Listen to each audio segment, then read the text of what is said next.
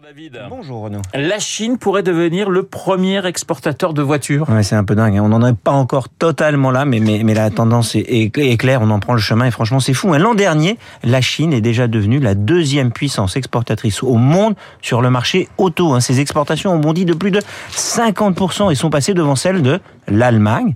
En 2022, le Japon a encore exporté plus que la Chine, c'est vrai, un peu moins de 3 millions et demi de voitures contre un peu plus de 3 millions, mais l'écart n'est plus que de quelques centaines de milliers d'unités, alors qu'il y a 10 ans, le Japon pesait 5 fois plus. Aujourd'hui, les deux pays ne sont pas loin de faire jeu égal et la dynamique est clairement en faveur de la Chine. Alors comment s'explique cette performance Bah, déjà, la Chine est devenue une vraie puissance automobile. hein. L'industrie là-bas a longtemps été low cost et de, de faible qualité, mais grâce aux sociétés communes montées avec les étrangers et puis à la montée en puissance des acteurs locaux, la Chine a atteint la taille critique.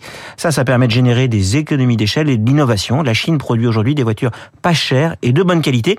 Et en plus, bah, elle peut s'appuyer sur le passage à l'électrique qui est un nouveau départ qui donne sa chance à de nouveaux acteurs. hein. Les constructeurs japonais, souvenez-vous, qui faisaient des petites voitures économes, se sont imposés suite au choc pétrolier des années 70. Les constructeurs chinois de voitures électriques ont, eux, vu leurs exportations progresser de 120% l'an dernier. Ils en ont quand même vendu près de 700 000 hors de Chine. Est-ce que cela veut dire que la Chine est bien placée pour dominer durablement l'industrie automobile mondiale? Bah, il faut bien se rendre compte du chemin parcouru. hein. À la fin des années 90, la Chine était absolument nulle part sur la carte de l'industrie automobile mondiale.